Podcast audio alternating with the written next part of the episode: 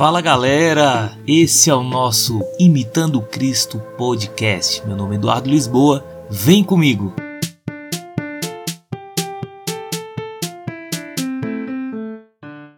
E hoje nós vamos falar sobre o uso da internet. O uso da internet nos dias atuais é bênção ou maldição? E antes de mais nada, quero falar aqui do meu patrocinador, a ProX Game. Você encontra tudo para celular e informática na ProX Game. Fica no Shopping Sul, Valparaíso de Goiás. O Instagram é o ProX Game Shopping Sul. Telefone 61 3627 8690. Nos últimos anos, a tecnologia tem sido fundamental nesse mundo tão moderno, e isso a gente não pode negar. O acesso à internet ele tem crescido consideravelmente. As facilidades de buscar conteúdo, sanar dúvidas, adquirir orientações e até mesmo resolver um monte de coisa no dia a dia. E essas questões têm impulsionado o uso da internet. Com o isolamento social nos últimos dois anos, devido ao Covid, né, devido a essa pandemia, o cenário digital entrou de vez em nossas casas. E o uso da internet tem sido fundamental para diversos fins. Porém, você precisa ficar atento para as vantagens e desvantagens da internet nos dias atuais. E hoje você verá que a internet é uma benção, mas ela pode se tornar uma maldição, trazendo aí diversos problemas para a saúde física, emocional e espiritual. Nós veremos então nesse episódio as vantagens e desvantagens desse mundo tecnológico. Vamos começar pelas vantagens. E a primeira vantagem que eu quero mencionar é o amplo acesso à informação. Você encontra de tudo na internet de uma receita de bolo até uma informação médica. Então você tem que ficar atento quanto ao uso de forma consciente e usar a internet para o bem. Outra vantagem, comodidade. O uso da internet é muito conveniente, não precisa sair de casa. Pela internet você resolve diversas coisas, você compra, você estuda, você é, resolve questões bancárias, você tira dúvidas aí em diversos assuntos. Então evita aí uma perda de tempo e também enriquece no teu conhecimento, obviamente com bastante cuidado aí sempre analisando a fonte, de onde vêm é, as informações, se são confiáveis ou não. Outra vantagem que eu quero mencionar aqui é, seria o isolamento social, né? Devido a esse isolamento social, devido à pandemia, pelo uso da internet você consegue resolver outras coisas, matar a saudade fazendo uma videochamada, por exemplo, do seu, com seus parentes e amigos. Né? Você passa a resolver, como foi mencionado anteriormente, resolver questões bancárias, você não precisa de ir lá ficar no meio daquele tanto de gente ficando mais exposto ainda ao vírus. Né? Graças a Deus a, as coisas têm se normalizado, né? É, tem, tem controlado esse vírus aí. Hoje Estou é, aqui gravando em 2021. Hoje as coisas parecem estar caminhando bem, né? E com muita fé em Deus aí nós vamos passar por essa dificuldade aí e vamos nos manter firmes, né? E outro ponto aí que eu queria mencionar, que eu acho importante, é uma vantagem da internet, é a questão do entretenimento. Eu, por exemplo, gosto de, de jogar pela internet games então a galera aí para suprir um pouco dessa, dessa falta de, de contato né, com, com os amigos, principalmente os adolescentes aí, a questão de, de um joguinho pela internet, é outra coisa bacana, é ligado ao entretenimento, né? As plataformas de streams aí, por exemplo, YouTube, Netflix. O Netflix, por exemplo, na família se torna um lazer reúne aí a família, vai assistir um filme, lógico, sabendo escolher o filme, né? Que venha divertir a família, ou que venha acrescentar de alguma forma, não esses filmes com ideologias, enfim. Não vou entrar nesse método, mas tudo, tudo tem que ser bem escolhido, tudo tem que ser com um olhar em Cristo, né? Afinal de contas, Jesus assistiria aquele filme, Jesus é, jogaria aquele joguinho lá, fica aí uma interrogação e um momento até para reflexão, né? E outra vantagem aí, né, a questão do trabalho, né? devido a essa pandemia, isolamento social, fica em casa ou fecha tudo, é, muita gente perdeu emprego. Só que isso poderia ter sido muito pior, né? Muitas outras pessoas não, não perderam o emprego porque foi, foi implementado aí pelas empresas o trabalho em, em casa, né? O home office. O home office, por exemplo, eu tenho dois amigos aí que trabalham em Brasília. Um mora no Residencial Santos Dumont, ali na Santa Maria, e o outro mora no Valparaíso. Eles enfrentavam essa BR-040 diariamente de segunda a sexta e perdia mais de uma hora por dia só no trânsito, tanto para ir como para voltar, né? Se tornava muito estressante e aí pergunta para eles se eles querem voltar a trabalhar de forma presencial. Nenhum deles querem. O, o home office ele evitou mais, mais desemprego e, e, as pessoas ficaram mais dispostas a, a, trabalhar mesmo estando em casa. Né? Então olha a internet fazendo a diferença. A internet faz, faz diferença também nesse quesito. E por último, né, tem tantos, tantas outras vantagens da internet, obviamente, mas uma, o último ponto que eu queria mencionar nesse episódio seria a questão dos estudos. As escolas foram as primeiras a fecharem as portas é, por conta do Covid, né? Então, para não interromper o ano letivo, ou melhor, para não prejudicar ainda mais o ano letivo, a estratégia adotada foi o ensino à distância. Tá vendo como, como a internet ela tem suas vantagens, mas a internet também tem as suas desvantagens, né? Então a gente tem que ficar atento e, e principalmente nesses pontos negativos da internet é que eu quero chamar sua atenção. Porque quando a gente coloca o nosso foco, a gente liga um sinal de alerta para aquilo que é errado, aquilo que não convém, isso nos torna mais forte e mais atentos para não cometer os erros. Então eu vou listar aqui algumas desvantagens. E a primeira desvantagem que eu quero listar é quanto aos conteúdos indevidos. As crianças e adolescentes, principalmente hoje, eles, eles ficam muito tempo expostos aos conteúdos indevidos. É muito conteúdo pornográfico, é muito conteúdo com ideologia em diversas áreas, é muito conteúdo é, de pedofilia. E os pedófilos eles têm utilizado demais pela internet. Aliás, a internet é a maior ferramenta na mão deles para cometer esse crime de pedofilia, né? E assim, além desses conteúdos aí pornográficos, dessas ideologias da pedofilia, existe também os golpes financeiros, né? Que também é um ponto negativo. Os adultos acabam caindo muito nisso. Então tem que ficar atento, tem que ficar ligado. Beleza? Mas assim, o que fazer? Especialmente em relação às crianças e adolescentes, quanto a essa, essa grande exposição desses conteúdos indevidos, é aplicar Provérbios 22,6. Ensina a criança no caminho que deve andar e quando envelhecer não se desviará dele.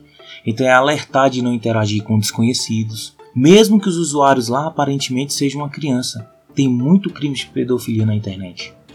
Não compartilhar informações pessoais, endereço, telefone, nome de escola. Existem muitos golpes, né?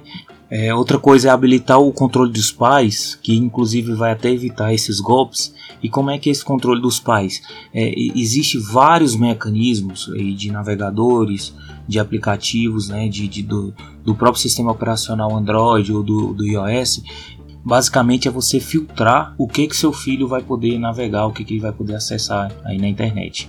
E eu sugiro, caso tenha alguma dúvida em habilitar esse controle dos pais, é dar uma navegada no YouTube e pesquisar lá sobre esse controle dos pais. Com certeza vai ter algum vídeo que vai orientar é, nessa nessa habilitação aí e é uma ferramenta bem bacana e vale a pena. Outro ponto negativo da internet é onde a gente tem que, repito, onde a gente tem que colocar nossos olhos, focar para não cometer os erros e não deixar que crianças e adolescentes cometam esses erros. É o que? A exposição prolongada. Eu até mencionei um pouco mais anteriormente sobre essa exposição aos conteúdos indevidos, mas o grande problema ele está nessa exposição prolongada na internet. E é aqui onde mora o perigo, é aqui onde eu quero chamar mais ainda a sua atenção. Porque assim, essa geração de hoje, ela vem se expondo muito exageradamente à internet. E isso tem tirado o restinho de tempo livre. E isso é tão importante que despertou a atenção do, dos pesquisadores que chegaram à conclusão de que hoje no Brasil as pessoas passam em média 9 horas e 29 minutos por dia conectados. Isso representa 145 dias inteiros durante o ano, quase que 5 meses ininterruptos na internet. E esse uso excessivo ele tem gerado isolamento social. As pessoas acabam por perder a noção do tempo com a quantidade de conteúdo disponível. Elas acostumam a ficar sozinhas e desencadeia diversos problemas emocionais. As pessoas elas estão se privando de outras atividades importantes, reunião em família, estudos, leitura de um bom livro, mas principalmente a leitura da Bíblia. E aí eu queria abrir um parêntese aqui. Nós devemos tirar um tempo para um devocional diário. E o ideal seria assim que acordar já começar logo agradecendo. Fazer logo valer aquela oração do, do Pai Nosso que Jesus nos ensinou, né? O pão nosso de cada dia nos dai hoje. E essa oração ela deve ser feita logo pela manhã. Se atente para esse pedido, é um pedido de providência para o decorrer do dia. O pão nosso de cada dia nos dai hoje. Então, é fazer uma oração, é fazer uma leitura bíblica, é cantar um louvor, é, é se conectar com Deus logo no início do dia para o teu dia ser muito melhor. Então, a ideia aqui é colocar Deus em primeiro lugar. E, e para evitar essa exposição exagerada ao uso da internet, esse, esse de conteúdo impróprio, é ocupar o nosso tempo com qualidade e dedicação em ter uma saúde espiritual saudável. É, é você poder substituir o uso supérfluo da internet com o uso de aplicativos de interação bíblica, por exemplo. Podcasts que abordam temas relacionados com os preceitos bíblicos. E esse podcast aqui, Imitando Cristo, tem essa missão é usar a internet para levar um conteúdo rico no conhecimento bíblico e ocupar a mente das pessoas com algo que leva o crescimento espiritual. E com isso fazer valer Romanos 12, 2. Não vos conformeis com esse mundo, mas sede transformado pela renovação do vosso entendimento, para que experimenteis qual seja a boa, perfeita e agradável vontade de Deus. E a ideia aqui é trazer conteúdo que venha acrescentar, sempre na perspectiva cristã, né? Com aquela visão na Bíblia, baseado na Bíblia, baseado naquilo que seria ideal para um cristão. Portanto, a ideia aqui é ficar ligado quanto a esse uso prolongado da internet. E quando eu vou pesquisar sobre esse uso prolongado da internet, psicólogos eles garantem que o uso em excesso pode fazer mal, porque as pessoas se tornam cada vez mais escravas e isso tem gerado um nível de ansiedade.